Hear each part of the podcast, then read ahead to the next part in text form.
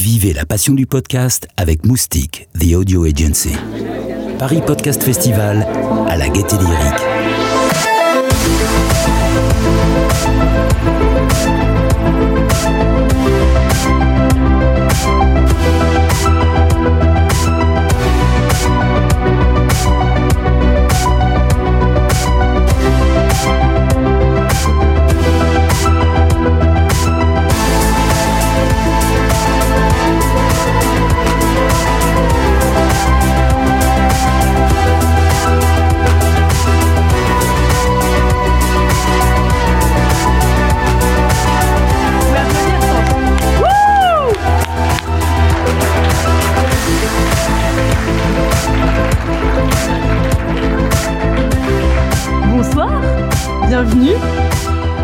À tous, mesdames, messieurs. Je suis ravie de vous accueillir euh, ce soir à, la Gaîté Lyrique pour ce premier Paris Podcast Festival. J'espère que c'est comme ça qu'on fait pour euh, débuter.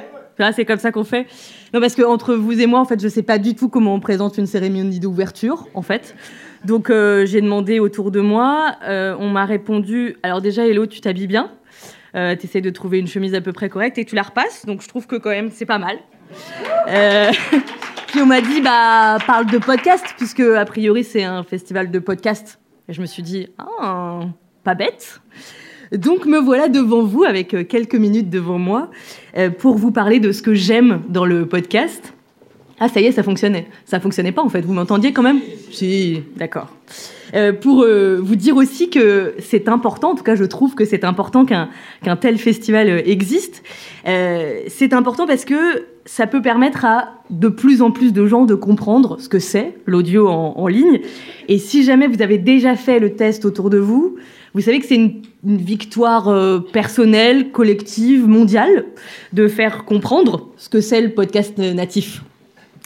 Alors, c'est de l'audio, mais c'est pas du replay, mais ça s'écoute au même endroit que les émissions en replay. Ah, t'as pas l'appli podcast Mais si, c'est la violette, là. Je te la télécharge si tu veux. Ça prend deux minutes, comme ça tu pourras m'écouter dans ta salle de bain. Dans le métro aussi, mais si c'est dans le métro, faudra télécharger le son avant. Et aussi sur l'appli, en fait, tu pourras pas écouter les émissions d'il y a six mois parce que... Euh, non, mais va sur le site, en fait. C'est un peu compliqué. Ouais, c'est un petit peu compliqué. Donc, on a besoin de missionnaires du podcast, comme vous tous, dans cette salle pour l'expliquer au, plus grand nombre et pour toucher, c'est le but hein, quand même, le plus d'oreilles possible. D'autant plus, et j'en suis persuadée, heureusement pour moi, parce que sinon ce serait dommage de faire ce boulot, D'autant plus que euh, on a à offrir à, ce public plein d'émissions, plein de documentaires, de séries, de fiction, de docu-fiction, de voix aussi, plein d'œuvres qui n'existent que sur Internet et qui sont géniales, qui sont innovantes dans la forme, dans le fond, euh, qui sont réactives, qui sont militantes parfois et qui euh, n'ont pas peur de l'être militantes, qui apportent un peu de, vie finalement à l'audio. Parce que euh, je ne sais pas pour vous, mais, pour moi, l'audio, c'est le média du, corps. Celui des, sensations, celui des, sentiments, ce que fait passer une voix, ses fissures, son caractère. Là, par exemple, je pense que vous entendez dans ma voix un petit peu de stress, par exemple. Et la bonne nouvelle, c'est euh, qu'il y a encore énormément à faire. On en est à la première édition d'un festival de podcast. Donc c'est vous dire tout ce qu'on a encore à faire, à inventer, à, oser aussi, à ramener justement un petit peu de vie, un petit peu de corps, un peu de sensation dans ce, euh, dans ce média qu'est qu l'audio et, proposer tout ça à ceux qui nous écoutent un peu de folie. Euh, je pense qu'on est très nombreux aujourd'hui, en tout cas euh, de, notre génération, à en avoir euh, ras-le-bol d'entendre des gens en promo toute la journée ou, ou des politiques avec leur langue de bois, souvent. Souvent parce que quand Nicolas Hulot a démissionné il y a quelques semaines, outre la fin du monde, ce qui a marqué les commentateurs, c'était quand même de dire oh, il y a eu un moment de sincérité. C'était incroyable. Il a dit un truc, il le pensait vraiment. Et euh, je me suis dit, waouh, ça fait un petit peu peur quand même qu'on se dise que c'est rare d'entendre quelqu'un qui est sincère euh, sur une radio. Et ce qui est chouette sur Internet, c'est qu'il n'y a pas de, format préétabli. On sait que le format idéal, on, nous le dit en tout cas, que le format idéal, c'est un trajet dans les transports en commun pour que la personne euh, nous écoute une fois et n'ait pas à revenir, parce que les gens sont un petit peu paresseux. Euh, mais en même temps, on fait un peu ce qu'on veut. C'est la liberté d'Internet. Et Et se sentir libre dans son métier, on va pas se mentir, c'est quand même une denrée assez rare. Alors, se sentir libre dans son métier, ça ne fait pas avoir un appartement, hein, parce que bah, c'est Bon, voilà. Mais ça fait du bien au moral quand même. Alors je vous parle de format aussi parce que sur une grille d'antenne, évidemment, une émission, elle dure euh, X minutes et on s'adapte à l'heure qu'il est. La dynamique d'une matinale qui n'est pas celle euh, du soir, euh, assez logiquement. Et je trouve que c'est une des forces du podcast aujourd'hui par rapport à une grille d'antenne, c'est qu'on ne sait pas quand la personne nous écoute et on ne sait pas à quel moment. Peut-être que c'est euh, sous sa couette, peut-être que c'est dans un train, euh, peut-être que c'est dans la rue. Est-ce que c'est un, un, moment important de sa vie? Est-ce qu'elle est en train de pleurer? Est-ce qu'elle ne nous écoute qu'à moitié? Est-ce qu'elle nous trouve drôle? Peut-être qu'elle rit à nos blagues. On ne sait pas. On l'espère, hein, a priori. Euh, on sait juste, et en tout cas on, l'espère aussi, on sait juste que quand on enregistre le podcast, on, pense que quelqu'un va nous écouter et que cette personne va pouvoir nous réécouter. Je ne sais pas si certains d'entre vous ont, déjà écouté euh, mon coming in sur Arte Radio. Je dis ça, mais en fait, je vois les gens d'Arte Radio dans la salle, donc euh, je me doute que certains l'ont déjà entendu. C'est sorti il y, a, un an et demi. Toute ma vie, ou presque, a changé depuis. D'ailleurs, ce documentaire a changé ma vie professionnelle et ma vie sentimentale. Et on continue à m'en parler toutes les semaines. Il y a des gens qui continuent à le découvrir, des gens qui qui sont touchés d'une manière ou d'une autre par ce documentaire. Et ça, la force d'un son qui dure dans le temps, ça me fascine. J'ai l'impression que euh, c'est comme si on se souvenait d'un film ou d'un livre, et euh, je trouve ça très beau que l'audio puisse prendre euh, cette place-là aussi. Et, euh, une autre de ses forces au podcast, c'est qu'on fait un, métier où, euh, comment dire, relativement souvent, il y a des gens qui ne passent pas trop les portes, voilà, qui, qui pensent qu'en parlant dans un micro, on révolutionne la Terre et qu'on sauve des gens. Et ce qui est très chouette, je trouve, dans ce milieu, c'est que pour l'instant, les égos ne sont pas encore arrivés en masse. Et euh, c'est bien parce que c'est tellement agréable de, de, travailler avec des gens qui juste kiffent, en fait, sont juste contents de faire ce, travail-là. Le nombre de gens géniaux que j'ai rencontrés en deux ans maintenant euh, euh, que je fais du podcast, euh, il y en a plein, Claire, Sabine et d'autres, avec qui on échange, on, s'épaule, on se soutient, on s'aide, on se dit qu'un jour on travaillera ensemble, et parfois même on le fait. On le fait pas tout le temps, parce qu'il faut trouver où, et puis il faut trouver l'argent. Euh, oui, parce que je vous le disais, le podcast, c'est aussi un lieu où on peut dire ce qu'on pense, on peut militer.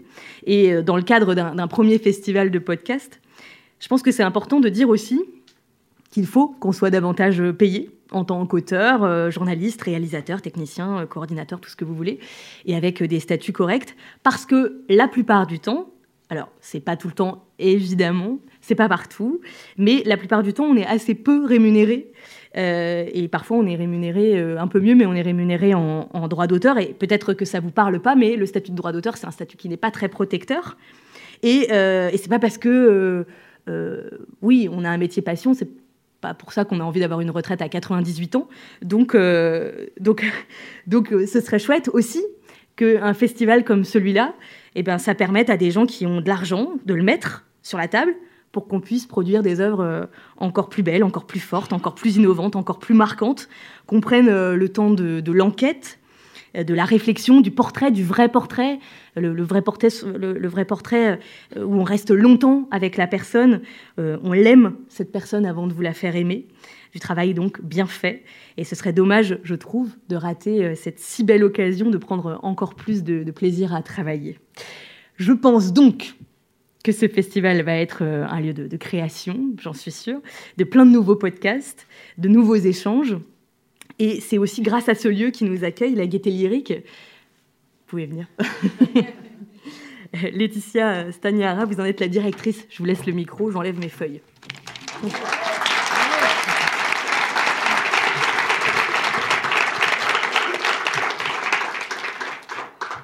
Merci pour cette très belle transition. Bienvenue à la Gaieté Lyrique. Je suis très heureuse de vous accueillir ici ce soir pour ce, cette saison 1 du premier euh, festival dédié au podcast, au po podcast pardon, euh, le Paris Podcast Festival.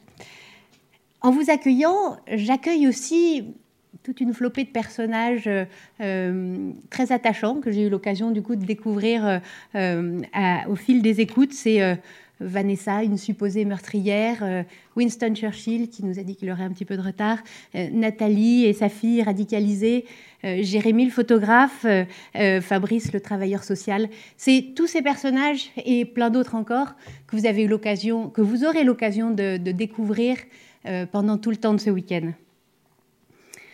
Ce nouveau format, on, l'a dit, c'est à la fois un nouveau format, c'est en même temps un format euh, qui s'est extrêmement euh, euh, répandu, notamment sur les dernières années. C'est un, format qui permet de réactualiser la création sonore sous toutes ses formes, niché dans nos téléphones, dans nos ordinateurs. C'est une façon de renouveler nos pratiques d'écoute, dans une vie extrêmement mobile, hyper connectée. C'est aussi l'occasion d'ouvrir de nouveaux territoires de recherche en matière d'usage, en matière de, euh, de partage, en matière d'innovation technologique aussi. Il fallait un temps et un lieu pour qu'on puisse ensemble se retrouver, nous tous, auditeurs, podcasteurs, créateurs, producteurs, journalistes, un temps pour se retrouver, pour se réincarner en présentiel, pas être toujours derrière son écran, euh, derrière une fiction, pour imaginer ensemble ce que pourrait être euh, le devenir de ce nouveau produit, de ce nouveau format.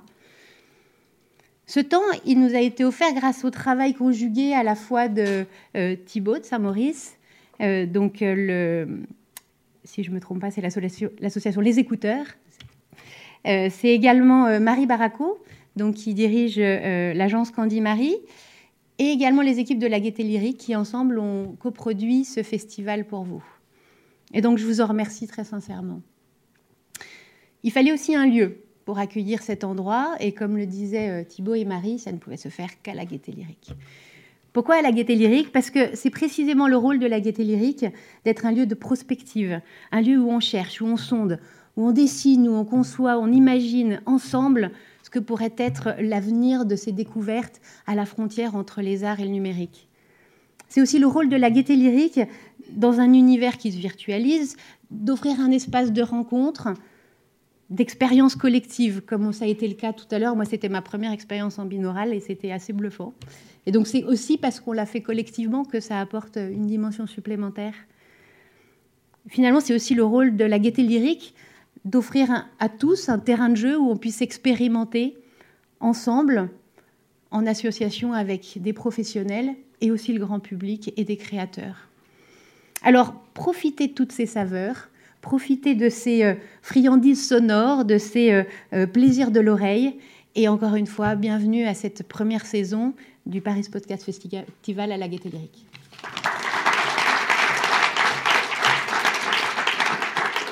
Je vais revenir comme ça régulièrement. La première fois que j'ai entendu euh, Thibaut de Saint-Maurice, que vous allez entendre dans quelques secondes, parler de, ce festival de podcast qu'il a imaginé dans sa tête, je me suis dit waouh Puis la deuxième chose que je me suis dit, c'est euh, il y a quand même la patate parce que c'est un sacré boulot d'organiser un, festival. Thibaut de Saint-Maurice, qui est donc euh, prof de philo, chroniqueur sur France Inter, merci pour cette brillante idée et merci de l'avoir concrétisée parce que parfois on a une bonne idée mais on n'en fait rien quand même souvent, même pour la vie. Bon, bah on y est ce soir alors, Thibaut, je te laisse présenter ton bébé.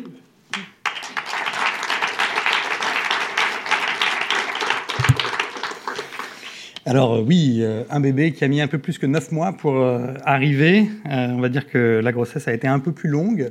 L'accouchement pas complètement douloureux, un petit peu quand même, un peu de tension, un peu d'excitation. Euh, en tout cas, le désir qui a présidé à la naissance de cet enfant, il était profondément euh, enraciné. Euh, et donc, c'est déjà une grande joie. on est voilà, à la fin de cette première journée. et c'est déjà une grande joie de voir que ça a été possible, d'avoir vécu ben, ces premières discussions. On a beaucoup parlé, on a beaucoup discuté cet après-midi. On va écouter davantage de podcasts dans, dans la suite du, du week-end. Donc voilà, une grande joie, et puis une grande joie parce que ben, il y a euh, voilà, des tas de gens qui ont contribué à ce que ce festival existe et qui étaient là euh, aujourd'hui. Il y en a d'autres qui viendront euh, nous rejoindre pour le week-end. Alors, vous le savez, nos amis, les Québécois, quand ils parlent de podcast, ils utilisent le terme de balado. Alors, parfois, il faut bien reconnaître, nous, Français un petit peu arrogants, on se moque un peu des, traductions de nos amis québécois qu'on trouve souvent un peu poétiques ou pittoresques. Il me semble qu'ils ont eu parfaitement raison d'appeler ces podcasts des balados, parce que en fait on les écoute en se baladant ou alors quand on n'est pas en train de se balader mais sous sa couette ou dans sa salle de bain. Euh, c'est eux qui nous font euh, voyager, c'est eux qui nous emmènent en balade, en promenade, c'est eux qui nous font découvrir des nouveaux euh, territoires. Et c'est important parce que l'ambition de ce festival, c'est au croisement de toutes nos balades, de toutes ces balades que nous, on peut avoir en écoutant ces podcasts. Eh ben, son ambition à ce festival, c'est d'être un peu le croisement de ces balades, le carrefour, le moment de pause, vous savez, quand on marche en montagne et qu'on se retrouve et qu'on croise d'autres gens et qu'on se pose et qu'on peut se ravitailler un petit peu. Euh, et c'est déjà ce à quoi on a pu euh, assister euh, cet après-midi. Et donc c'est encore aussi ben, pour ça une grande joie que de pouvoir faire exister ce, festival. Ce festival, Elodie, tu l'as dit, effectivement, il est né dans un coin de, cette tête, mais pas que de la mienne. Il est né aussi dans, un coin de la tête de Pierre Cerisier, qui ne peut pas être là avec nous ce soir, euh, mais sans qui euh, ça n'aurait pas été possible.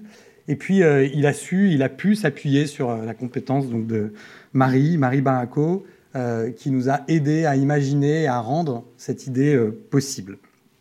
Et puis, ce festival, il a comme vocation d'accueillir du public, d'accueillir tous les publics. Parce que la première conviction qu'il nous a portée, c'est que le podcast natif, aujourd'hui, il est propriétaire d'aucune communauté. C'est-à-dire qu'il appartient en fait d'abord et avant tout à ceux qui l'écoutent, à ceux qui les écoutent, et puis à ceux qui font que c'est possible de continuer de les écouter. Donc euh, on n'est pas là pour défendre telle ou telle communauté, pour opposer telle ou telle communauté, mais au contraire pour les rassembler. La deuxième conviction, c'est de se dire que avec ces podcasts, on ouvre de nouveaux territoires. Oui, des nouveaux territoires de production, oui, des nouvelles manières de travailler, mais aussi des nouvelles voies. Alors à la fois des nouveaux chemins et puis des nouvelles voies à entendre parce qu'effectivement, parfois on entend un peu trop toujours les mêmes, et que là, on a la possibilité d'entendre des gens différents, d'entendre des histoires nouvelles. Euh, je dis parfois, euh, ce qui est formidable avec le podcast, c'est que euh, entend les histoires extraordinaires de gens ordinaires, et elles nous sont racontées là, au, creux de l'oreille, et elles nous sont racontées dans notre quotidien. Alors on parlait du trajet, moi j'ai pris beaucoup le RER e pendant longtemps, et, et ça a enchanté mon quotidien. Je fais un peu de sport aussi, enfin ça se voit pas, mais quand même. Euh, et ça enchante aussi euh, mes courses euh, à pied du dimanche matin, parce que je ne suis pas seul lorsque je cours, lorsque je prends les transports, parce qu'il y a au creux de mon oreille des voix, des voix qui me parlent, et en même temps des voix qui s'ouvrent.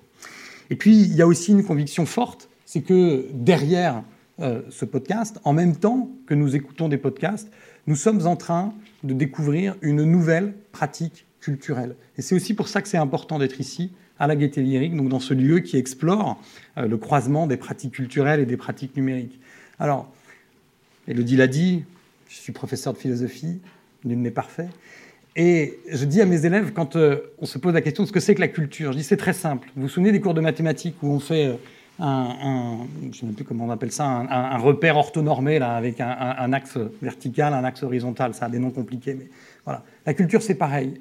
La culture, c'est d'abord quelque chose qui me construit moi, qui me permet de me former, qui me permet de me, constituer une identité, des identités. Et puis la culture, c'est aussi sur l'autre axe, qui me permet de euh, créer des liens, de partager des expériences, de m'inventer, de me créer des appartenances, bref, de créer des liens avec les autres.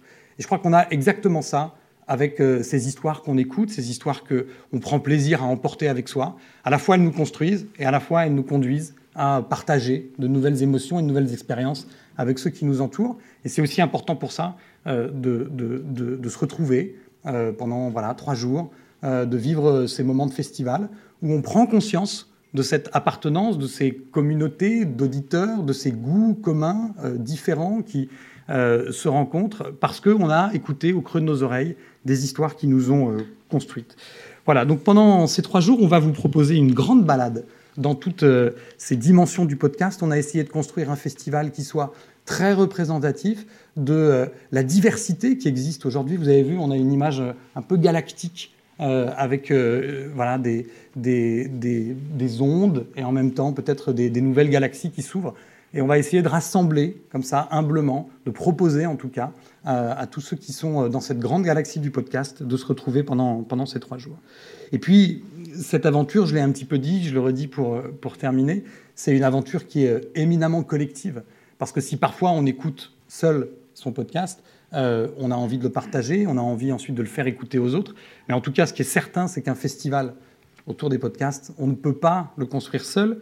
Et ce festival, c'est une très belle aventure aussi pour cette raison-là, parce que c'est une aventure collective. On a, pour pouvoir voilà, proposer ces trois jours, on a rencontré des gens qui nous ont accueillis, qui nous ont fait confiance euh, et qui sont des partenaires de cet événement, mais c'est un mot qui est un peu galvaudé, sont des partenaires de conviction. Ce sont des gens qui euh, nous ont aidés à faire sortir cette, cette, cette idée voilà, de, nos cerveaux pour la faire exister. Alors voilà, ils sont là, vous les voyez. C'est bien, vous avez vu, c'est pile à ce moment-là. En tout cas, euh, voilà, il faut, il faut aussi les remercier très profondément parce que euh, sans eux, voilà, ça n'aurait pas été possible. Et puis, euh, un petit mot, vous les avez vus, ce sont euh, ceux qui portent des t-shirts bleus. Ce sont les bénévoles qui sont présents pendant ces trois jours pour vous accueillir, pour accueillir tout le public, qui sont venus tout à fait spontanément pour faire exister aussi cet événement. Et c'est aussi sans eux voilà, que ça n'aurait pas été possible.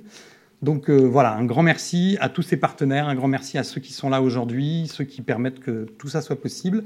Et puis, ben, il me reste à vous souhaiter une excellente balade dans ces podcasts pendant ces trois jours. Merci beaucoup. Du coup, il y a tous les bénévoles qui vont venir un par un. Et puis ça va être sympa, on va passer euh, une bonne soirée. Non, on va, on va euh, continuer avec, euh, avec Marie Baraco. on a déjà... Oui, très rapide. En plus, on a déjà entendu. Bah, vas-y. En plus, on a déjà entendu. Je faire rapide, rapide. Hein. Ouais, c'est ça, exactement. Non, euh, effectivement, il faut, il faut quand même remercier euh, tous ceux sans lesquels ça n'aurait pas été possible. Euh, Thibaut, merci. Euh, merci de m'avoir proposé il y a un peu plus d'un an avec Pierre de m'associer euh, à votre rêve de festival autour du podcast natif. Euh, il m'a pas fallu plus de cinq secondes pour avoir envie d'y associer Candy Marie. Euh, ça a été un bonheur de se plonger dans, vos histoires, de découvrir des récits uniques, des voix dont nous nous sommes inspirés pour concevoir ensemble un festival que nous avons voulu ouvert, structurant et éclectique. C'est le moment aussi de remercier mon équipe d'avoir suivi mon enthousiasme et contribué à faire exister ce nouvel événement. Merci à tous, évidemment tous là. Et un merci particulier à Manon Sénal, qui est quelque part ici, qui a mené ce projet de main de maître, et à Marie Cordier qui en suit la programmation. Voilà, ça a été beaucoup d'énergie, long mois de travail, donc merci beaucoup. Un nouveau festival, c'est un peu d'humanité, c'est un, un bout de culture qui s'anime, c'est une atmosphère et c'est contribuer un peu à un secteur en, en, aidant les graines que chacun d'entre vous a semées depuis plusieurs années, depuis plusieurs mois à germer, proposer un écrin euh, à un travail que vous avez magnifiquement abouti. On en est fiers. Je voudrais remercier les équipes de la Gaieté Lyrique euh, qui ont été assez formidables, qui ont accueilli ce projet dès le premier contact, qui n'ont pas ménagé leurs efforts pour que ces trois jours soient réussis. On croise les doigts, il en reste deux. euh, les équipes d'Avas, euh, qui ont été tout aussi euh, volontaires, impliquées, qui se sont investies à nos côtés. Et évidemment, tous les partenaires qui ont pris le risque de la première et qui ont fait le pari, de l'audace. On espère qu'ils seront encore plus nombreux euh, sur la suite. Euh, nombreux sont ceux d'entre eux qui suivent Candy Marie depuis plusieurs années. Merci pour votre confiance, merci euh, de votre soutien et merci de votre présence. J'en vois plusieurs qui sont là. Voilà, une première édition, c'est aussi une version bêta, un test. Cet événement, c'est le vôtre. J'espère que vous y trouverez de l'intérêt, qu'il vous ouvrira des opportunités, qu'il vous donnera des idées, qu'il stimulera vos envies créatives. Nous serons à votre écoute pour l'adapter, pour le faire évoluer et puis pour en faire votre festival.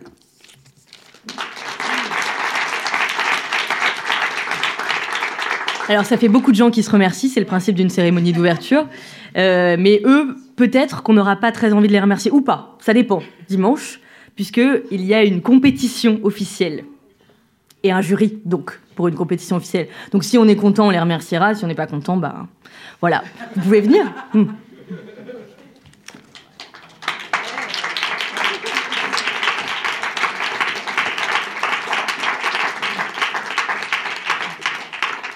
Il y a 25 productions euh, qui sont en, en, lice pour cette compétition. On saura dimanche qui, euh, qui va gagner. Moi, j'en ai écouté plein. Bon, après, moi, j'en avais des préférés parce que j'ai des amis dedans.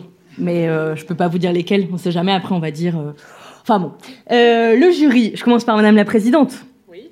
Sarah Constantin. Bonsoir. On peut l'applaudir. Euh, féministe, militante, fémène. Est-ce que c'est déjà trois premiers mots pour te qualifier euh, Tu défends les, les, droits des femmes sur euh, pas mal de, de supports, euh, sur pas mal de médias d'ailleurs. au Move, feu le Move d'il y a quelques années. C'est quand même bien de commencer par te citer le Move, alors que ça fait bien longtemps que tu n'y es plus. Euh, il y a eu aussi France 4, Charlie Hebdo, euh, il y a eu euh, Grazia, c'est toujours d'actualité, Grazia. Et puis là, en ce moment, tu développes une web série documentaire, Clit Révolution. On pourra en voir des choses quand? Attends, quand tu te rapproches, sinon on va pas t'entendre. Quand on aura euh, trouvé euh, de l'argent, parce qu'en fait ah. c'est très compliqué à, à, financer, et même quand il y a des chaînes intéressées, il faut le savoir quand même, et ben ça ne finance pas l'intégralité d'une série. Donc on est obligé ensuite de trouver d'autres partenaires. Et malheureusement, ce qui concerne les femmes et la sexualité ensemble, c'est très compliqué à financer. Donc voilà, s'il y a un riche mécène ou une riche mécène dans la salle, on peut se voir après. Ça fait deux fois qu'on essaye. J'ai un jeton boisson gratuite, j'en ai deux. Donc je veux bien l'offrir à la personne qui a de l'argent euh, pour ma série doc. Voilà. T'as as des jetons euh... Bah... bah super Ok. Donc, Clit, euh, révolution sur les femmes qui s'emparent de, de, leur sexualité pour faire euh, la, la révolution. Euh, Sarah Constantin, donc la présidente du jury. Il y a aussi Thomas Baumgartner. Je change de feuille. Pourtant, je te connais, Thomas, mais bon. Oula. C'est pour être sûr de ne pas dire n'importe quoi. Thomas Baumgartner, euh, spécialiste euh, du, son, des voix, de la musicalité des, ondes, sur France Culture pendant des années, si quand même on peut le dire, euh, sur Nova pendant deux ans où tu officiais comme rédacteur en chef, et puis aussi avec des projets parallèles où à chaque fois, pas à chaque fois, mais souvent tu essaies de faire le lien entre le, son et, et qu'est-ce qu'on peut faire du son dans l'espace public, dans, la vie des gens aussi, à travers pas mal de projets, et puis tu as aussi écrit plusieurs livres autour d'émissions, euh, notamment d'émissions mythiques euh, comme L'oreille en coin. Voilà, Thomas Baumgartner.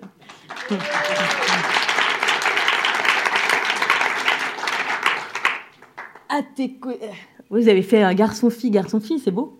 Euh, Geneviève, ouais. Geneviève Brisac de France Culture, entre autres. Euh, c'est fou tous ces gens qui ont mille activités, parce que, en l'occurrence, c'est aussi le cas de Geneviève, critique littéraire au Monde pendant une, une vingtaine d'années, scénariste, co-scénariste, euh, marraine de l'association Bibliothèque sans frontières, euh, romancière aussi, multi-romancière. Peut-être que vous avez déjà lu euh, certains de ses livres, notamment Petite, euh, Week-end de chasse à la mer ou encore Une année avec mon père.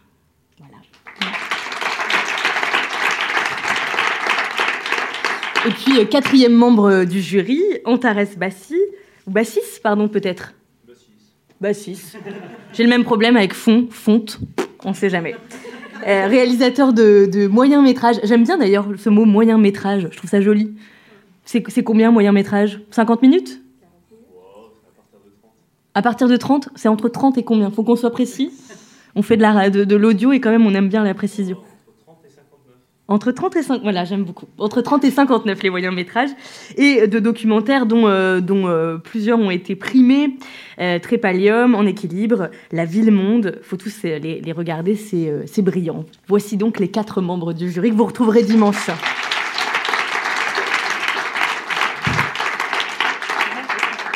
Je ne sais pas, à moins que vous vouliez rajouter quelque chose. Ah, vous ne voulez pas dire tout de suite. Euh, non, vous voulez. Hmm. Rendez-vous donc dimanche soir. Visiblement, ils ont déjà choisi ils avaient bu, beaucoup de vin blanc. Euh. J'ai su ça. J'ai su que le, jury s'était déjà euh, retrouvé. Mesdames, messieurs, donc, j'ai euh, désormais le plaisir d'accueillir sur scène, vous allez pouvoir venir, Jenna Weiss-Berman. Enchantée.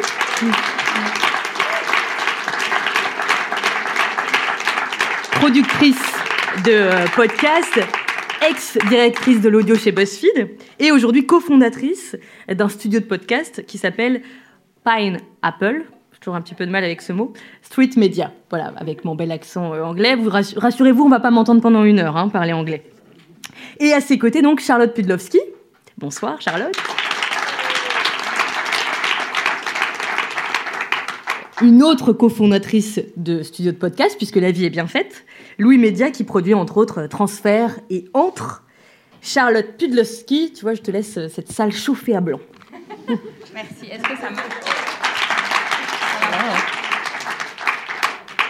Ça, marche ou pas Ouais, ça a l'air. Hello. Oh. Ok. Je vais parler en anglais puisqu'on m'a demandé de faire les questions en anglais. Um, I'm You're- saying I'm going to Great, great. speak yeah. in English. I understood some of what they were saying up there. Um, so Jenna and I we met in New York a year ago, uh, just before we launched Louis Media with my partner Melissa, um, and you welcomed us to Pineapple Street and offered a lot of precious insights.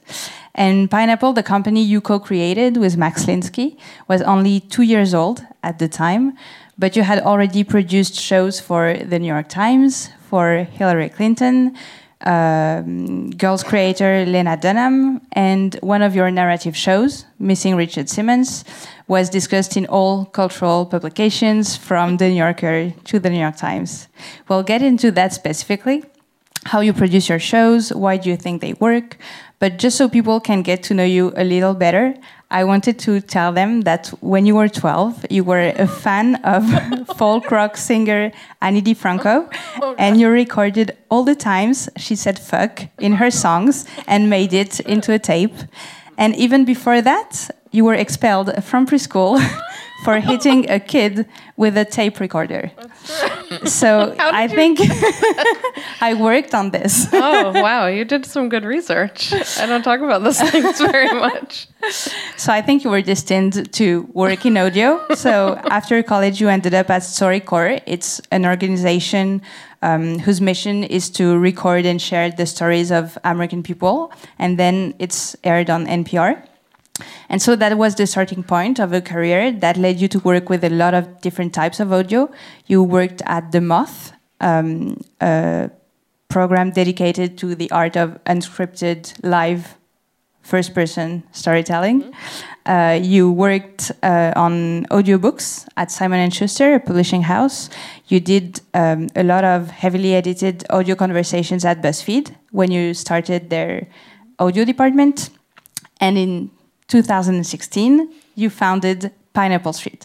So I think the first question I want to ask you is after having worked at, those are your shows. Those are some of my shows. Impressive. Cool. Um, so why did you decide to start your own company?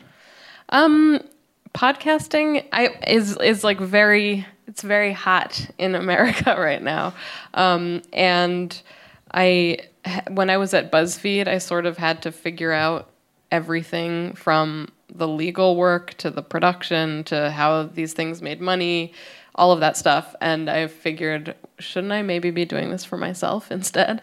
Um, but I never wanted I never thought of myself as an entrepreneur. I think it's kind of funny when people start businesses just because they want to, but not because they like have a good reason to.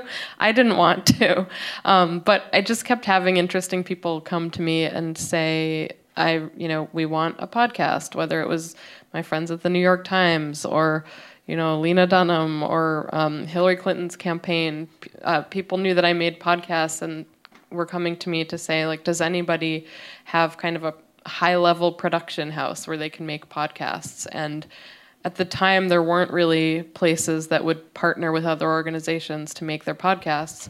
And um, after we'd heard from the New York Times, Lena Dunham, Hillary Clinton, and a huge ad firm that has a lot of brand that, brands that wanted podcasts, it would have been really stupid to not start the company. So that's sort of why it started. Um, and it's been really fun.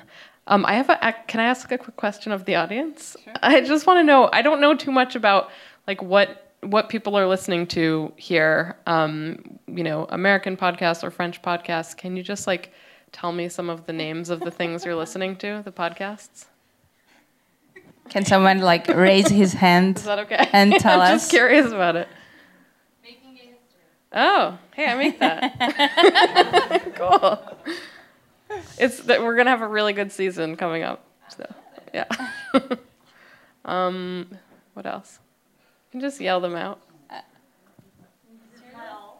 Oh yeah, that's a very popular one. Which one? Yeah. Oh, so good. Oh yeah. cool. That's great. Which which one? Who said something? All right, keep going. A few more. Shadows. Okay. Yeah. Really good. So I think in the audience here, you have a lot of people very like podcast oriented. Yeah. I'm not sure it's like representative of French audience, but here I guess you have a lot of listeners of American shows. Yeah, it, it was every show that was named was an American show actually. so um, you wouldn't know the French ones, right? I wouldn't. you have one. Yeah, I have several. Uh, you have several. Um, so yeah, I was wondering if so you said there weren't that many companies at the time, so you didn't fear the market was already too crowded, and you feel you feel like it's still expanding? There is there still room?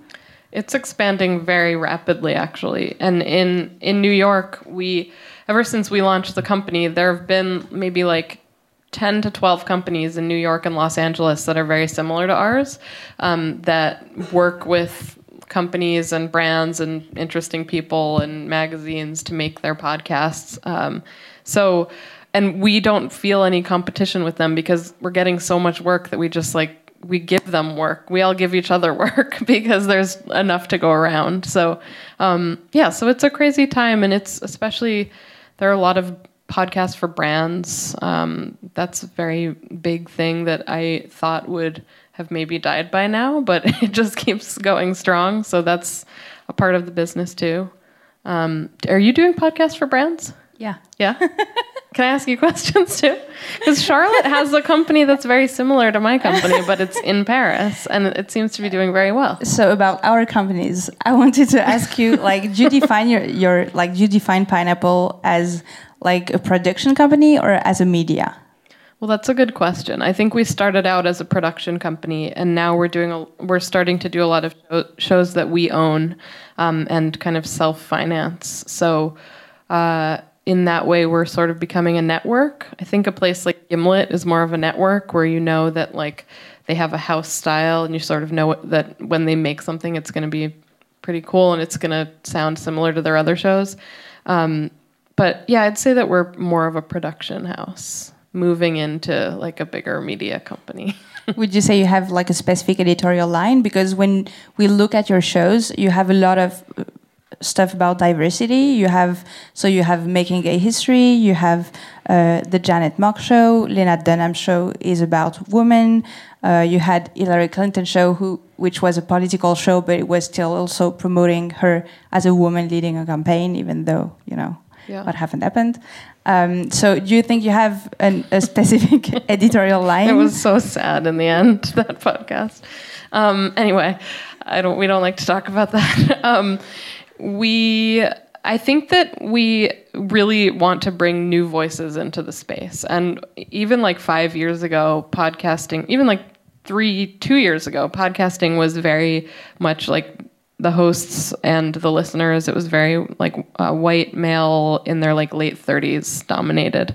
Um, and so we i mean we yeah we just wanted to bring new voices in and there was a thing i learned at buzzfeed that i thought was really interesting um, BuzzFeed doesn't see diversity as a thing that you do so you can pat yourself on the back. I don't know if that translates into French, but um, it's BuzzFeed does diversity because they think that it's good for business, which is an, which is an interesting and sort of refreshing way of looking at diversity, rather than just something to make yourself feel good. They they say at BuzzFeed, like if we're creating the first you know, well produced podcast specifically for young black women, there's going to be a huge audience for that because people are going to be looking for something that hasn't been made for them before.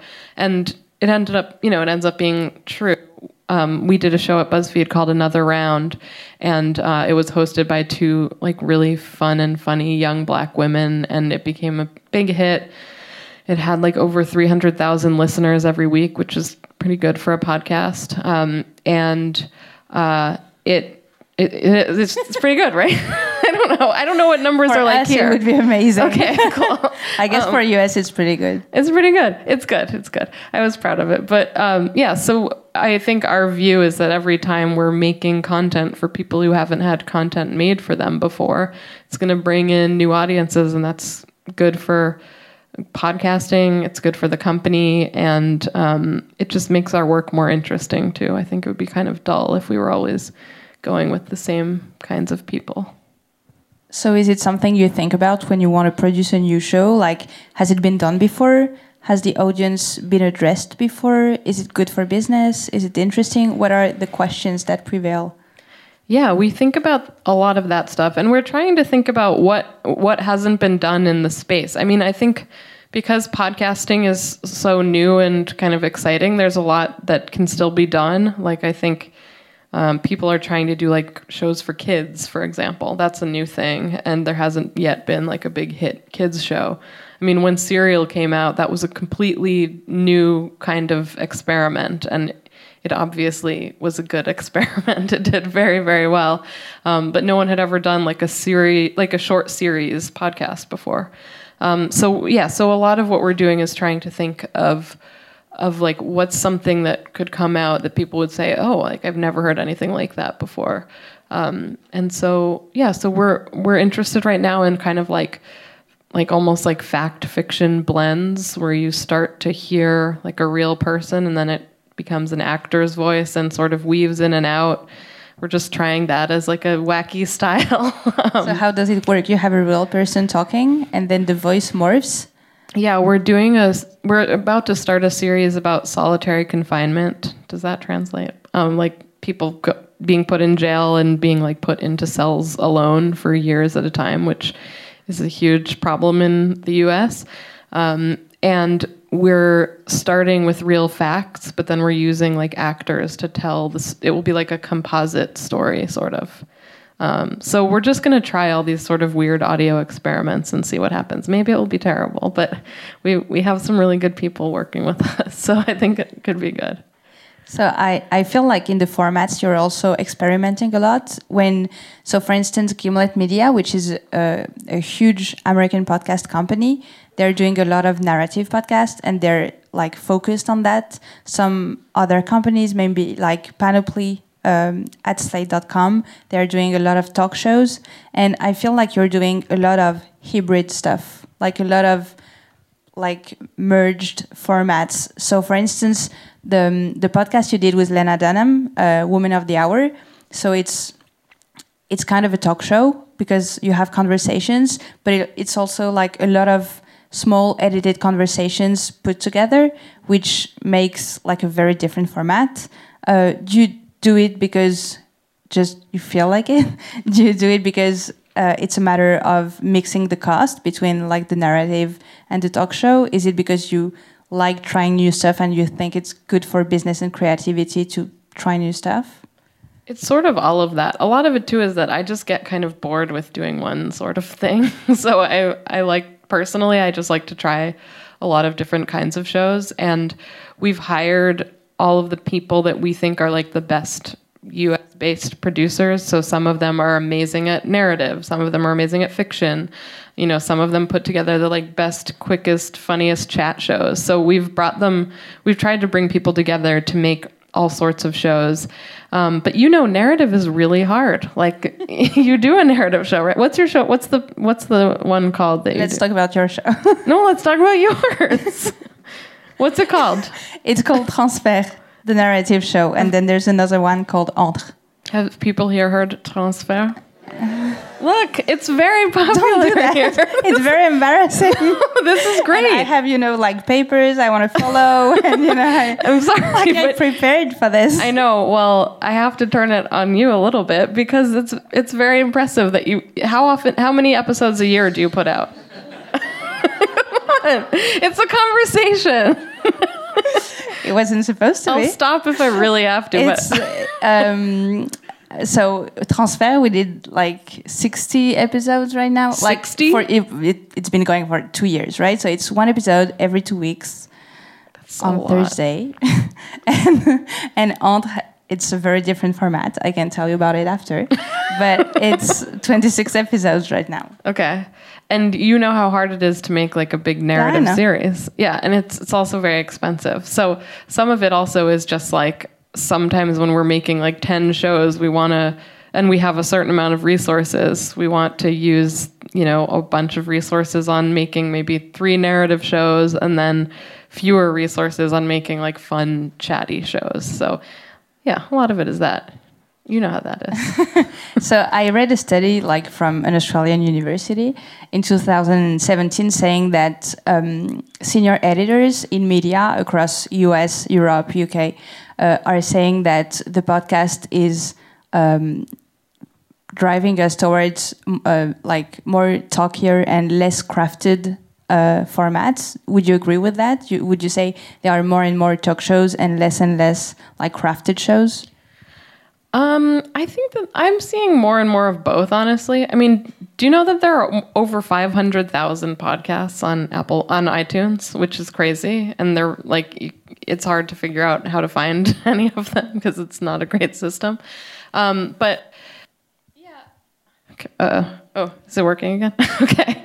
Um, I think I'm seeing. I feel like I'm seeing both things. I mean, I think that there's a lot of um, there's a lot of reason why you might want to make a like a, a simple chat show. It's much easier to make and sometimes has the same amount of listeners. And so if you're trying to get like ad dollars, you know, there's this show in the US called Pod Save America. Have you guys heard of that?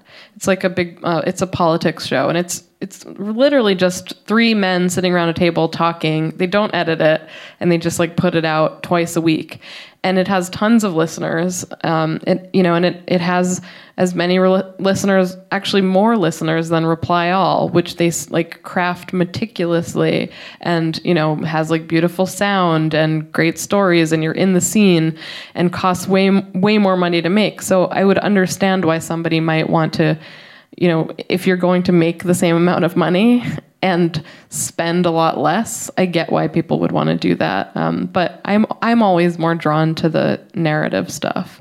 But so, do you think it's viable economically to do like what Gimlet does? So a lot of like narrative podcasts. I think a lot of a lot of the business model ends up being that th- some of these may, might lose a little bit of money in their podcast stage, but then all of Gimlet's shows are being turned into like ho- stuff in Hollywood. So they have like five TV shows and films in the works, and they're doing very well off of that. Um, I just like they released a podcast, a new podcast yesterday, and I hear that it's already in like a bidding war in Hollywood. So, um, so some of those shows are going to be really expensive and might lose a little a bit of money at first, but then they get attached to the film and they make up the money for sure. You said for yourself too, Hollywood is starting to be like a source of revenue. Do you want to talk about that a little bit? Yeah, in the U.S. right now, a lot of a lot of Hollywood production houses are really interested in podcasting. I think that they're seeing podcasts turned into film and TV a lot, and they want to figure out how they can kind of get in on the action earlier. Um, so rather than going into like a bidding war for somebody else's show, they want to figure out how they themselves can make their own podcasts that they own and then can turn into other kinds of media. So we're talking with a lot of film companies uh, that want us to basically make shows that they own. Um, uh, that they pay us to make, and that we're then attached as like producers to a film. So I don't know. It's a kind of wild new world, and it's exciting and fun, and um, it's like way I, I, I don't know if this is what it's like here but a lot of a lot of us podcast producers come from public radio where we were pretty broke making very little money. Um, and we and you know and and some of us were kind of bored making the same show for many many years. Um, so it's all been kind of like a wild roller coaster of you know this podcast business where we're all like moving really fast and trying crazy new things and um, it's just it's exciting. I, am loving it. So we've seen this past uh, few weeks or months like uh, surprising news concerning slate and buzzfeed that they were laying off their uh, editorial podcast staff.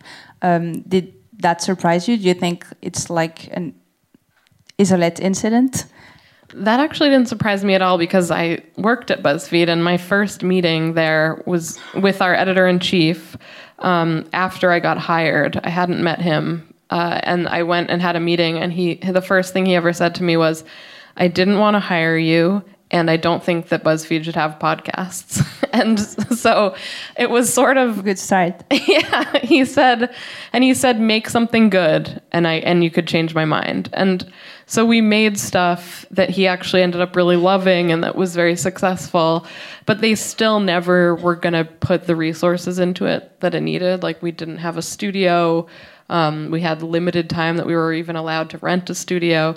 So I think what is happening is that a lot of places that a lot of places hear the word podcast and it's kind of like the like hot media buzzword right now and they feel like they need to have their own podcasts and not everyone, not every media company needs to have its own podcast. And if they are going to, they need to give them the right resources they need in order to thrive, um, which isn't happening everywhere.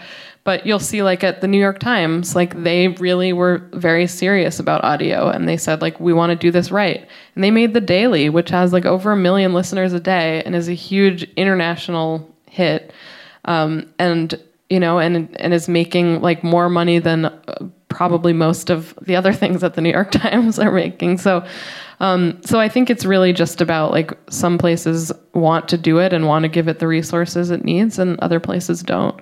But um, we're just seeing like a lot of positive things happening, so it didn't worry me. And I think with like a place, a lot of places also tried to get into podcasting. They want to do. Uh oh, can you hear me?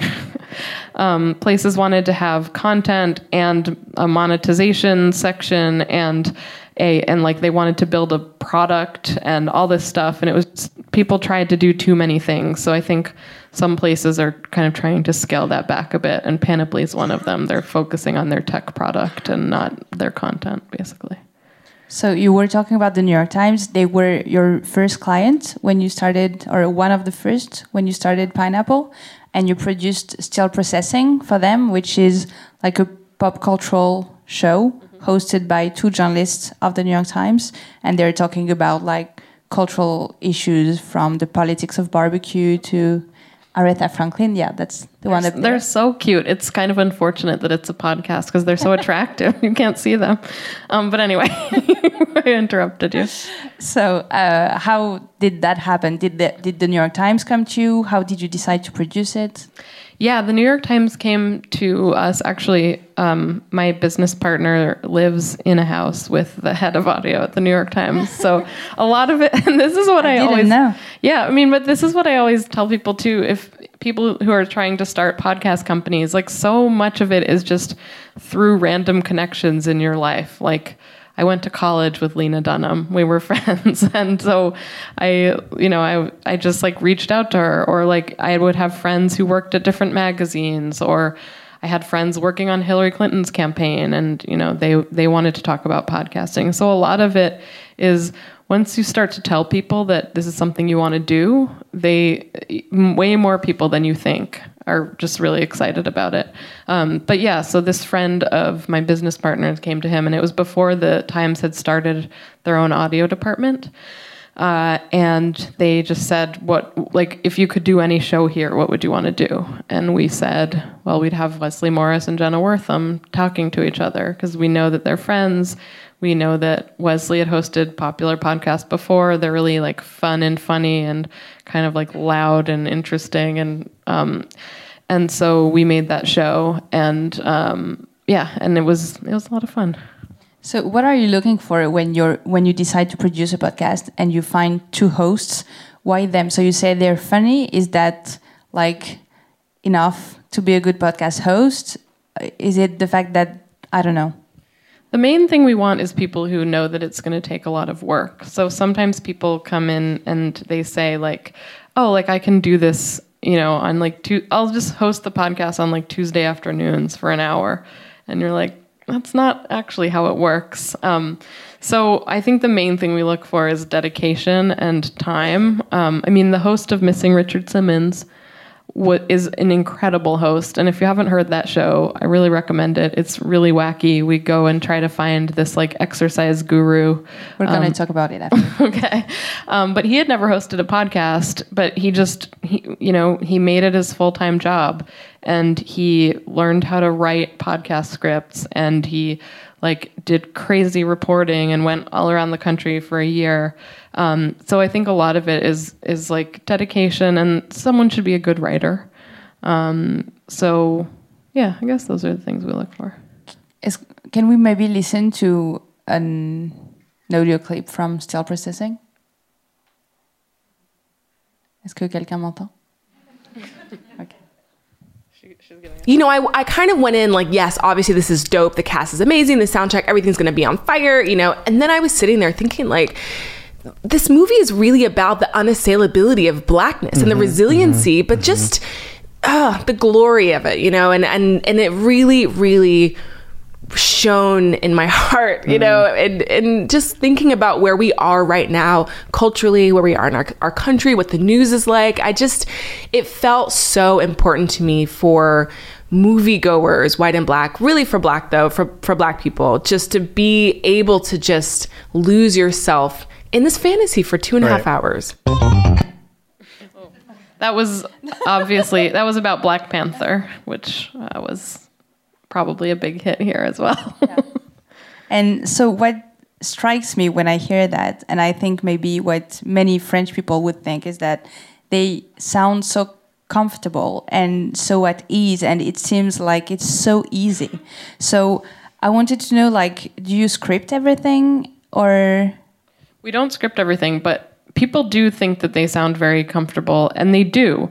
But we did six or seven pilots of that show that we never aired and never let anyone hear because they were terrible. um, because they didn't, they were good friends, but they didn't know how to talk into microphones to each other. Like I would speak to you very differently. I will speak to you differently when we're at dinner after this. Then I'll speak to you in this microphone. So it was really, we thought that they would just be real naturals. They were very awkward. And so we just kept making the, sh- we worked on the show for like five months before it ever came out. But so why? What did you ask them to make it like that? Like, how did you make it happen? we we wanted them to be more prepared than they were so we would write up like big outlines so we'd say like okay you're going to spend you know 20 minutes talking about this subject and here are the bullet points for that and then you move on to this and this is going to be a 5 minute segment that we'll edit down to 5 minutes so you guys should talk for maybe 15 and we'll edit it down um, so we really structured it a lot more for them. I think a lot of people, when they're listening to podcasts, think that it's just like, you know, two people talking and it's easy. Uh, but a lo- there's a ton of work that goes into even a chat show like that. I mean, less work than something like big and reported like This American Life, but it's still um, just to get that chemistry. It can take a while. So once you have it, like how long does it take to produce an episode like that? So just to tell the audience, each episode is about one topic. Uh, very often they have people they interview. It can be like a journalist from the Times who did a story, like they did one on Goop wellness and Gwyneth Paltrow. It can be about Aretha Franklin. It can be about so it, it can be only the two of them or it can be with interviewees right Yeah. so how and it's like 40 minutes 30 Yeah, about 40, yeah. Okay. So they choose the subjects, and then we do a bunch of research into each of the subjects, basically. Um, and after we'd figured it all out and it and they got into a good flow, we would have like a story meeting on Friday. We would do research on Monday. We would record Tuesday, edit Wednesday, and edit Tuesday and Wednesday, and put it out Thursday morning. So um, yeah, so it's like a it's definitely a week long process just to just to make a show that's you know two people talking. so you think it's a full-time job to like do a show like that i'm asking because so many newsrooms in Fran- many newspapers in france feel like they can ask the journalists to maybe add that to their work Yeah. or some people who have work on the side i mean not on the side who, some people who have work feel like they can do a podcast on the side they couldn't do one like that that's what you're saying not on the side I mean, they, those two journalists are still writing, but they're definitely spending about half their time on the podcast. So, um, and that's the first thing we tell places when we go in. We say, we're not going to do a show with you unless you commit real time from this person. So, like, we just quit a very big job at a very big publication because we didn't feel like they were giving us actually we did this we just did this twice and i'm a little worried about it but um, we we we will quit jobs at publications that don't give us the time that they promised uh, because you just can't we don't want to be on the hook for a bad show you know? And we know that that we know the resources and the time it takes um, and so we just like can't do that anymore. But a lot of people a lot of you know people in magazines and newspapers think that making podcasts is very easy and it takes a very long time it might take like a year of them watching what we're doing to convince them otherwise so it, it can be irritating and how many people would you would you say you need to produce a show like that? So it's the two journalists, you doing like the editor in chief of the show. Yeah. Well, by the end, we had gotten it down to we had like one full time person on it, and then. Um, and then I would sit in on like the story meeting, and I would do like one final edit of it. Uh, and it so it was usually like one full time person and then like one or two part time people working on it. So it was a lot. Um, and so you also have like very narrative shows such as Missing Richard Simmons, um, which was labeled by the New York Times like the moral, morally suspect podcast. yes. Do you want to explain why? yeah, that show was it got a lot of love and a lot of criticism, um, and it basically who is there somebody like Richard Simmons in French culture that like I could compare him I to? I don't think so. No. like he's just like a very wacky but uh, do you know do, do people know Richard Simmons kind of? Yeah. Uh, yeah, some but people if do. they don't know, I think they don't.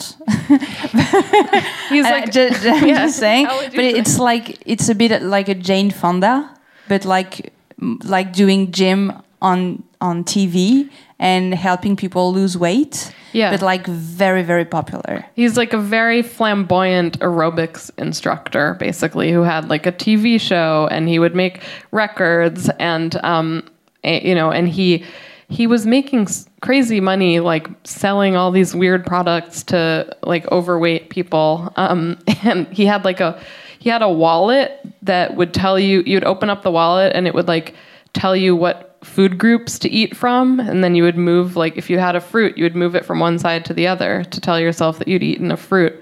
And it, that sold almost a billion dollars worth just that stupid wallet. So and he's just like a wild character. He wears very short shorts and is like very loud and crazy. And was has been like a huge figure in american culture for like 30 years. And um, a few years ago, he just completely disappeared from public life. He was like the most public person.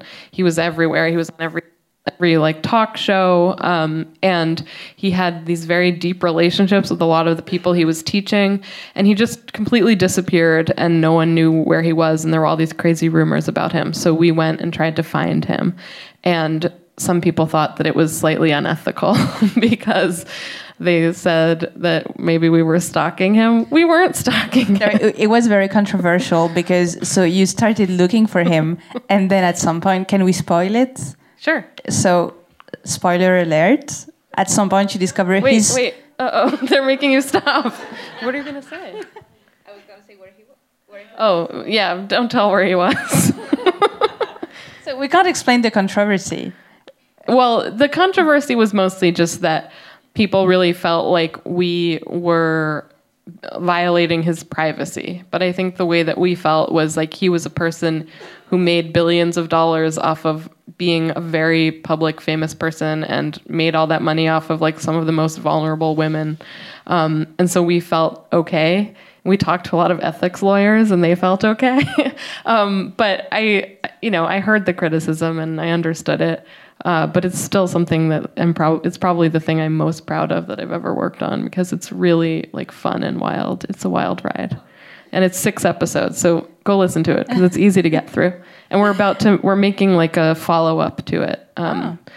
About not about Richard Simmons, but with the same host, and it's about Y2K. Remember Y2K? I don't know what it was called here. It was like when everybody thought that like that it was going to turn from 1999 to 2000 oh. and all the computers were going to die. so that's coming out in a few weeks, and it's amazing. I love it. Um, and it will be in the same feed that Missing Richard Simmons is in. So if you subscribe to that, it's like you're gonna love it. It's so good. I love it. And so, do you want to tell us about how this show started? Like how, like who came up with the idea? How? Yeah. Well, we had been consulting with like a film company, and they were talking about like a documentary that they were going to try to make about m- missing Richard Simmons, um, and they just sort of felt like it didn't totally make sense as a film and right when we heard about it we said like look i know we're just consulting here and we've never made anything for you but just let us make this as a podcast. Like we think it can be amazing.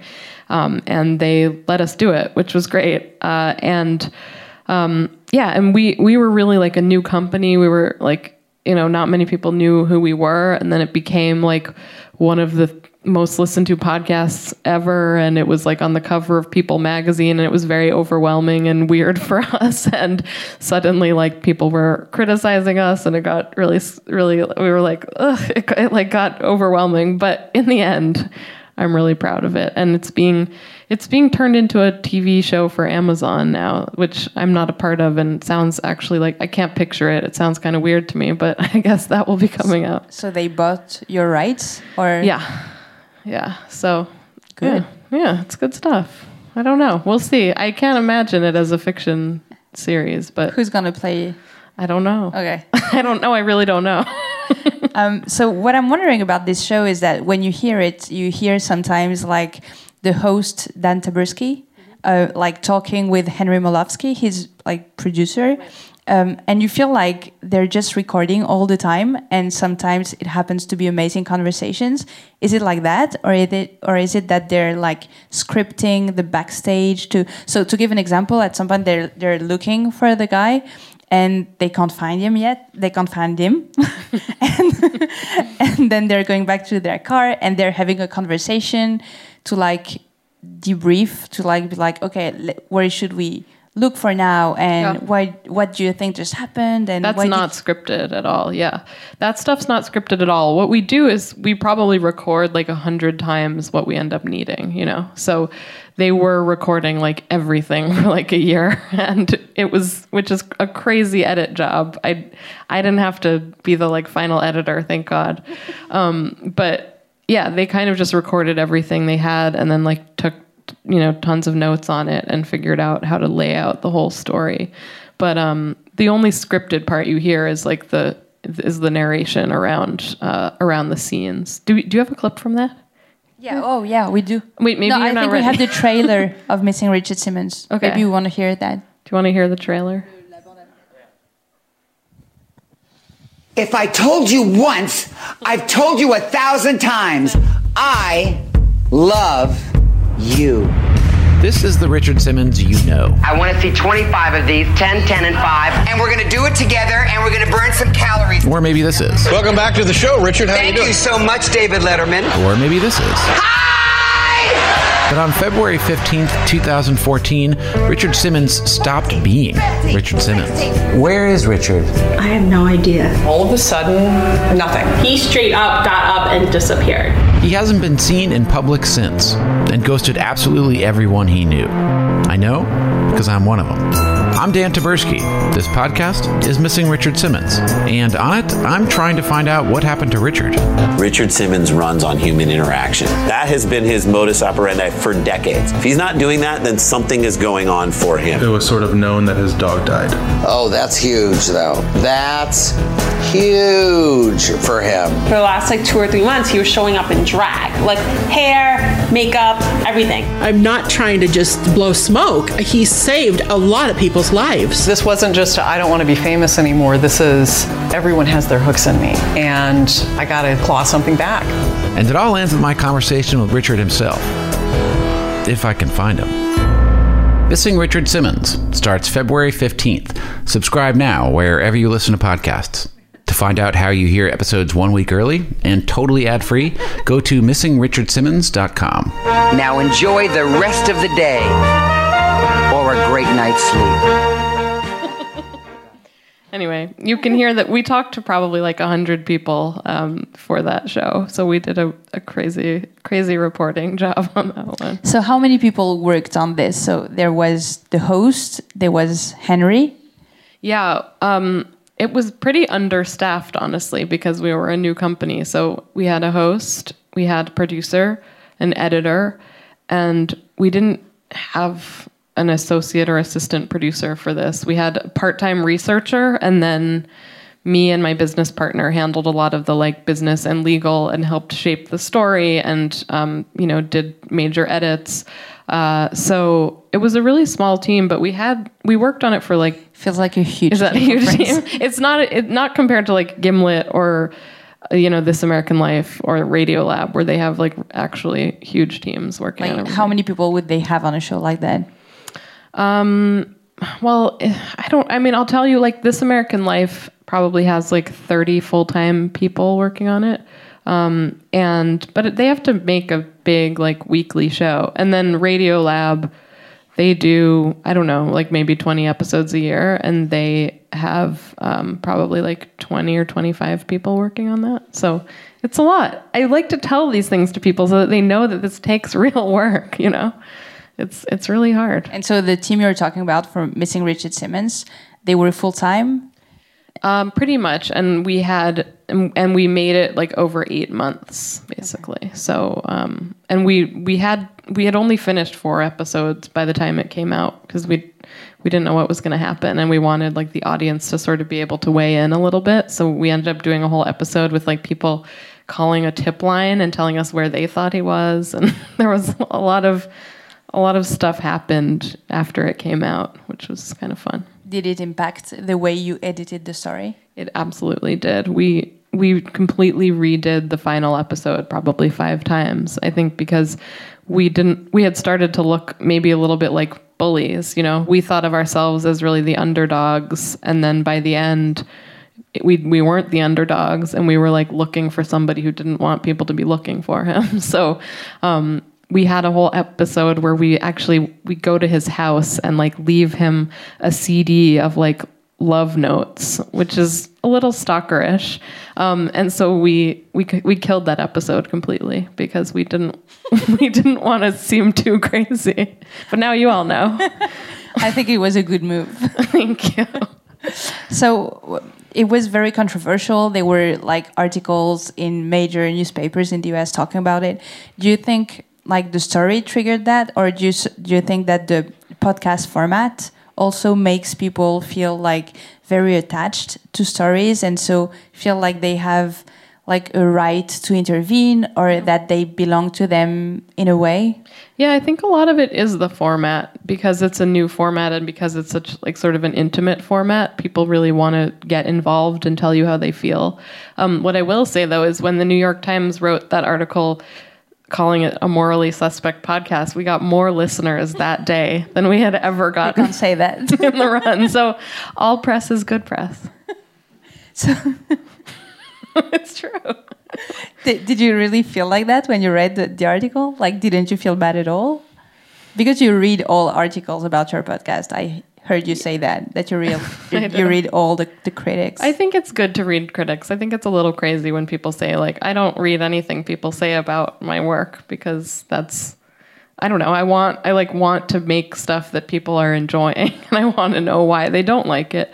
Um, but uh, I didn't I didn't feel from that one. I I didn't agree with a lot of what she said. There was another article that came out in the New Yorker that um, was more nuanced, and it was like it it went through some of the things that she thought were morally suspect, and I agreed with a few of those. I just didn't really agree with what the Times said, and we did. We did talk to so many ethics lawyers about it and ran it by so many people that I know it would. I know there were problems with it, um, but I think it was really entertaining, and in the end, that's what we were trying to do. So, I don't know. Is that bad? it's honest. He he made so much money off of like overweight women, and then totally ditched them, and they felt and like they. He just like really took emotional advantage of a lot of people, so I didn't feel that terrible about doing a little light stalking of him. And we actually, I think that the show is very loving toward him. Like, we talk about how amazing he is in every episode. So it's not like we ever say anything like nasty or untrue about him. We just try to find him when he doesn't want to be found. And so for this podcast, you said that you said that the the idea existed, um, and you decided to turn it into a podcast. In general, would you say for a narrative podcast um, that you're looking for like a strong lead character, or that you're looking for an idea you want to talk about, um, and then you find the stories that can embody this idea? Um, right now, I think a lot of what we're trying to do is just find the find great stories. And so the way that we're doing that a lot of what we want to do now is these short series. Um, and so we've gone to like all of our favorite journalists and we're saying you know you know are you thinking about writing a story for like the new yorker or for the atlantic why don't you try pitching it to us as a podcast first? Like, we'll pay you a little more than what the magazine would pay you. We'll like attach you if it becomes a movie or whatever. So it's a it's an appealing pitch, I think, for journalists, and we're getting a lot of amazing stories coming in. Um, one of them that we're really excited about that I have never talked about publicly, but I, I'm going to, I guess, um, is we a, a friend of ours who's a journalist pitched a story about a woman that he met who's who like sort of slowly realized that her father was a serial killer and then turned him in to police. Um, and she just has like it's like this long wild story with like a crazy detective and it has all the characters that you would ever want for a great story. So um, we're going to try to make we're like trying now to make eight episodes out of it. We're going and we'll probably do like 50 interviews and um, put them all together and it will come out next June. So we're going to spend a lot of time on that one. And so, um, maybe to wrap it up and let people ask you a few questions if they want to. Um, from all you've done and all you've heard, what would you say like is the most exciting format, or like the whatever, whatever most exciting? Yeah, I mean, I'm in, I'm pretty interested in some of the fiction stuff coming out. Um, I don't think that I, I, I mean, I don't. Has anyone heard Homecoming from Gimlet? Yeah, that's a really good one. Now it's being turned into a series starring Julia Roberts on um, on Amazon. Uh, I I think that there have been a lot of problems with with radio drama where um, people. I feel like it's a little too dramatic in a way, like it's too theatrical, and we want to try to make shows that are more like, you know, kind of like fast talking, almost like sitcom uh, maybe like fun, goofy series that sound more like I don't know if you have the TV show Atlanta um, or like Girls, just like kind of like fun and quick and very not theater based. Uh, so I'm yeah, I'm kind of interested in in seeing what happens with some of this this like audio drama. Um, and I don't know, there's so much cool stuff that can still be done, and it's exciting times. So we'll see. Thank you. Thank you.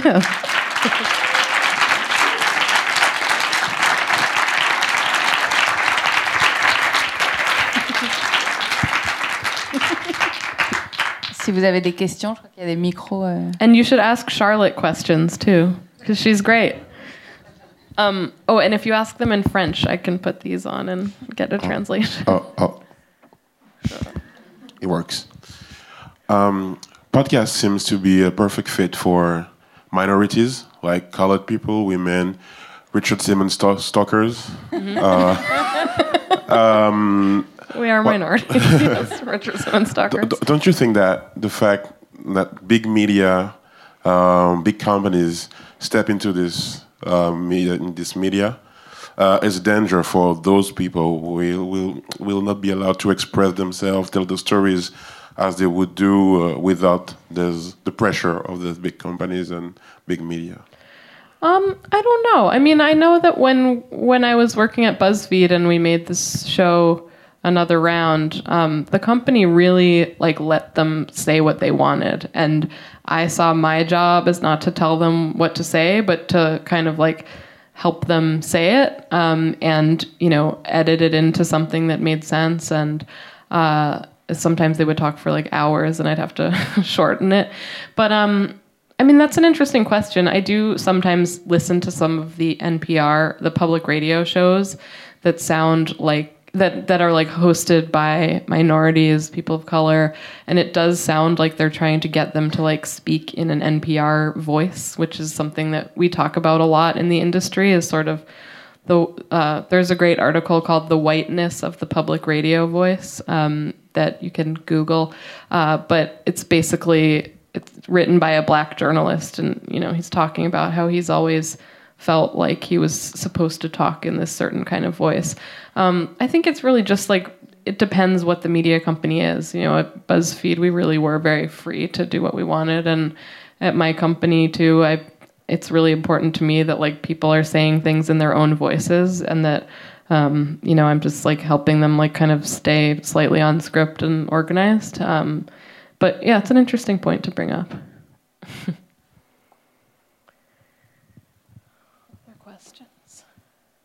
You can ask them in French. Just tell me, and I'll put these headphones on.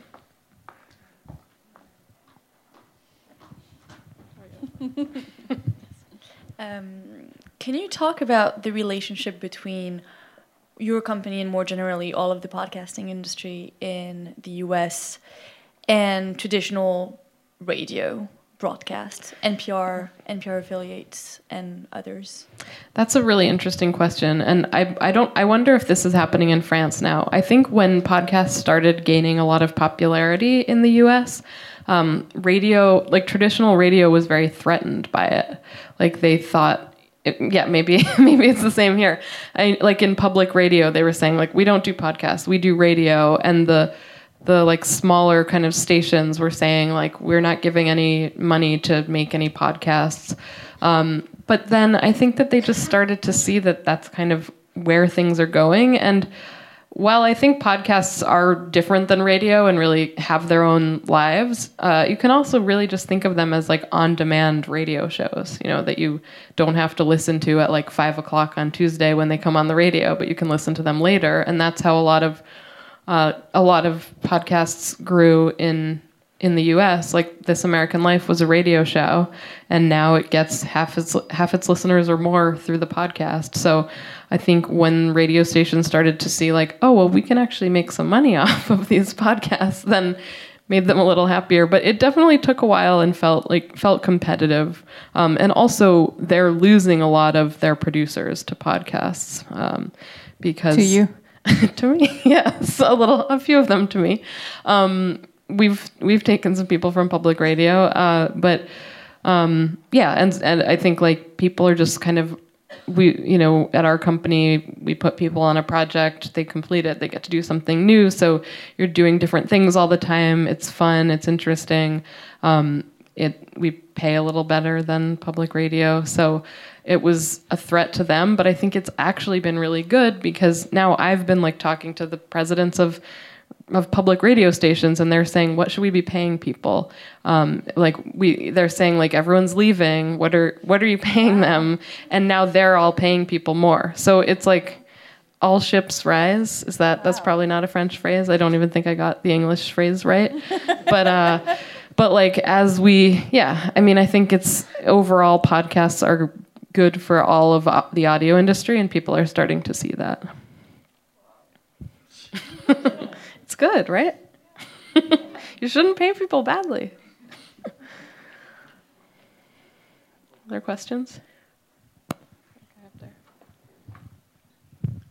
Hi, I was wondering how, we, how, is the, how is the landscape of the podcast broadcasters like Apple, you know, Spotify, mm. because you have this move from radio native podcast, then native podcast, then the, the, the landscape is shifting also with your media. Uh, mm-hmm. So how is it moving towards the audience? How, you know, who's doing the right moves and yeah. where are people going to listen to podcasts? What, what are the good in, innovations in that field? Well, because don't, we are not there at all in France yet. Yeah, it's yeah. Coming, but you will be. A long way. It's going to happen. Um, well, don't quote me on this, but I think if you've used the Apple Podcast app, people probably know that it's not great. And um, a few years ago, Apple the, that app was probably where like almost ninety percent of our listeners were. Others were in other smaller apps, but we're seeing a lot of people listening through Spotify now, and they don't have a perfect product, but I think it's a bit better. Um, a lot of people use, are using Pocket Cast, so um, it's there is definitely like a race for you know who can get the who can have the best app, and uh, it's exciting because we want we want podcasts to be more discoverable. It's very hard to find podcasts on the podcast app. Like we just we just put out a new show last week and I can't find it anywhere. by in the, I have to like Google it and then like find the Apple link by Googling it and then like I, I can't search for it in the podcast app. So um, so yeah, I think what Spotify is doing is is the most exciting right now, um, and that they're really going to become a real competitor. Are you a Spotify fan? I do work at Spotify. oh, nice! I love Spotify. We're doing we're doing stuff with them all the time. I was just I was in LA with them on Tuesday, so I love them. oh, cool. Good company, man.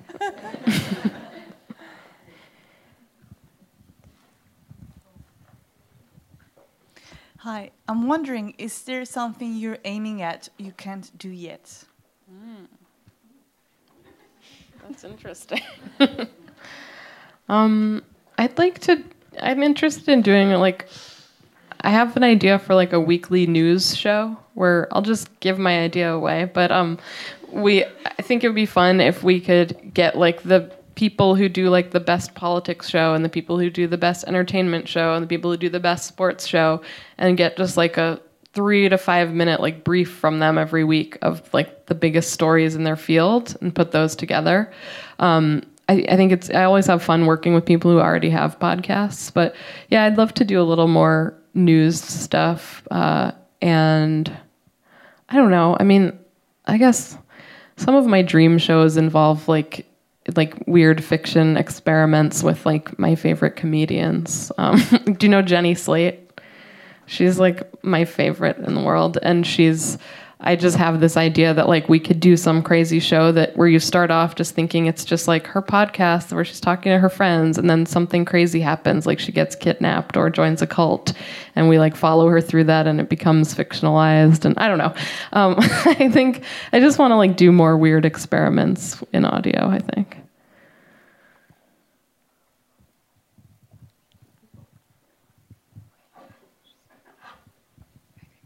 Um, hi. Je, You pardon, said- juste, je pense que ça va être la dernière question. Je crois. Pardon. Sorry.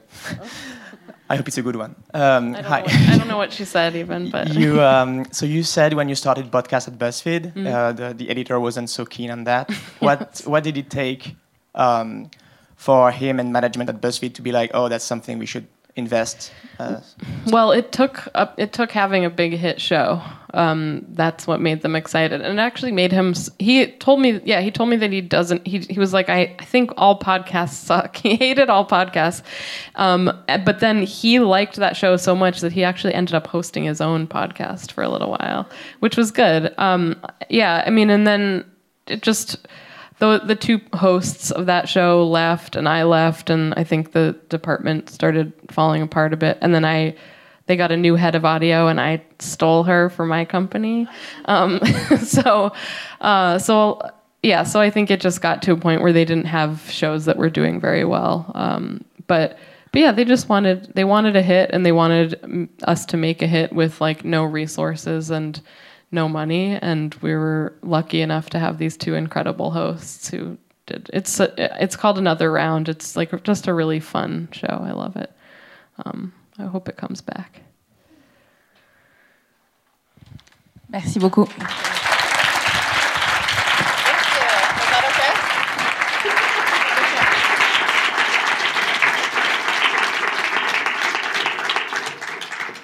Si j'avais su que vous étiez tous bilingues, j'aurais fait ma présentation en anglais aussi. hein.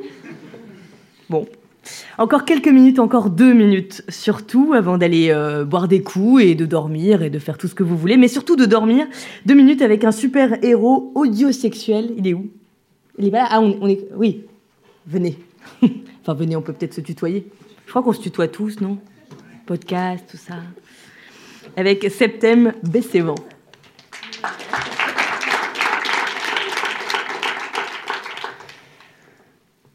Bonsoir tout le monde. Euh, c'est un petit peu intimidant pour moi parce que, pour rien vous cacher, d'habitude, moi, j'enregistre tranquillement dans ma chambre, dans la nuit, quand tout le monde dort et que je suis bien avec euh, mon petit micro. Alors là, j'ai deux petits micros, mais vous êtes, euh, je sais pas, 150 devant moi. Et malgré tous mes efforts, j'avais jamais euh, réuni 150 personnes dans ma chambre. Donc comme euh, Elodie l'a dit, je m'appelle Saeptem, ça s'écrit S-A-E-P-T-E-M, et mon podcast c'est donc deux minutes avant de dormir. Dedans, habituellement, euh, je raconte cet instant avant le sommeil, euh, quand notre esprit vagabonde vers ce qu'il a préoccupé ou intéressé pendant la journée. Les épisodes de ce soir, de demain et après-demain, parce que je vais le faire tous les soirs du festival, ça va être un peu plus spécial. Du coup, c'est consacré au Paris Podcast Festival, puisqu'ils ont été assez sympathiques pour m'inviter à clôturer chacune des journées en les, racon- en les racontant à ma façon, avec ma voix. Et c'est marrant parce que je me faisais la remarque, en vagabondant aujourd'hui euh, dans la gaieté lyrique, en règle générale, nous les créateurs et créatrices de podcasts, on n'est que des voix. On est des voix qui accompagnent les gens dans le métro, dans la voiture, quand ils font leur vaisselle. On est des voix et puis c'est tout. Sauf Henri Michel. Parce que Henri Michel, il peut plus se balader de toute façon tranquille dans la rue sans qu'on l'arrête toutes les 10 minutes. Mais aujourd'hui, et pendant tout le week-end, eh bien, on va devenir toutes et toutes des Henri Michel. On a toutes et tous un visage. C'est particulièrement perturbant pour moi. que Celles et ceux qui me connaissent déjà le savent. Moi, je ne me montre pas du tout sur Internet, on ne voit pas mon visage. Mais au-delà de mon cas spécifique qui vous fascinera peut-être pas, je trouve fort que le festival réunisse des pros, des amateurs, des amatrices, des passionnés, et leur permette de se rencontrer, de mettre un visage sur une voix. Il y aura d'autres problématiques pendant ces trois jours. Alors, on parlera chiffres, audience, création, modèle économique, plaisir d'enregistrer peut-être. Mais ce soir, le premier soir du premier Paris Podcast Festival, j'aimerais qu'on prenne quelques secondes pour se regarder les uns les autres, absorber cette, idée-là que maintenant, tout de suite, on est toutes et tous des passionnés, parfois professionnels ou non, parfois qui enregistrent dans des studios avec des micros à 400 euros et parfois qui enregistrent dans leur chambre en peignoir, en caleçon, nu pourquoi pas, et qui font du montage la nuit avant de partir au travail le lendemain matin. Nous sommes des passionnés, vous êtes des passionnés, et c'est bien ce qui vous rend passionnantes et passionnants. Bonne nuit.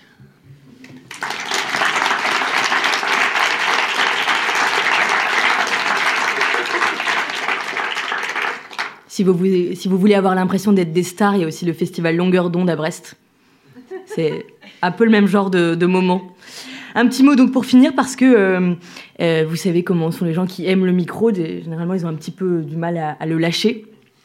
Je voulais juste vous dire, c'est une question qu'on me pose souvent. Est-ce que tu crois qu'il faut que je me lance? Est-ce que tu crois qu'il faut que je fasse mon podcast? Et à chaque fois, la réponse est la même. La réponse, c'est toujours oui. Faites-vous plaisir, amusez-vous, faites du bien à nos oreilles, aux vôtres aussi en même temps. Merci, bonne soirée et à demain. Paris Podcast Festival, première édition 2018 à la Gaieté Lyrique.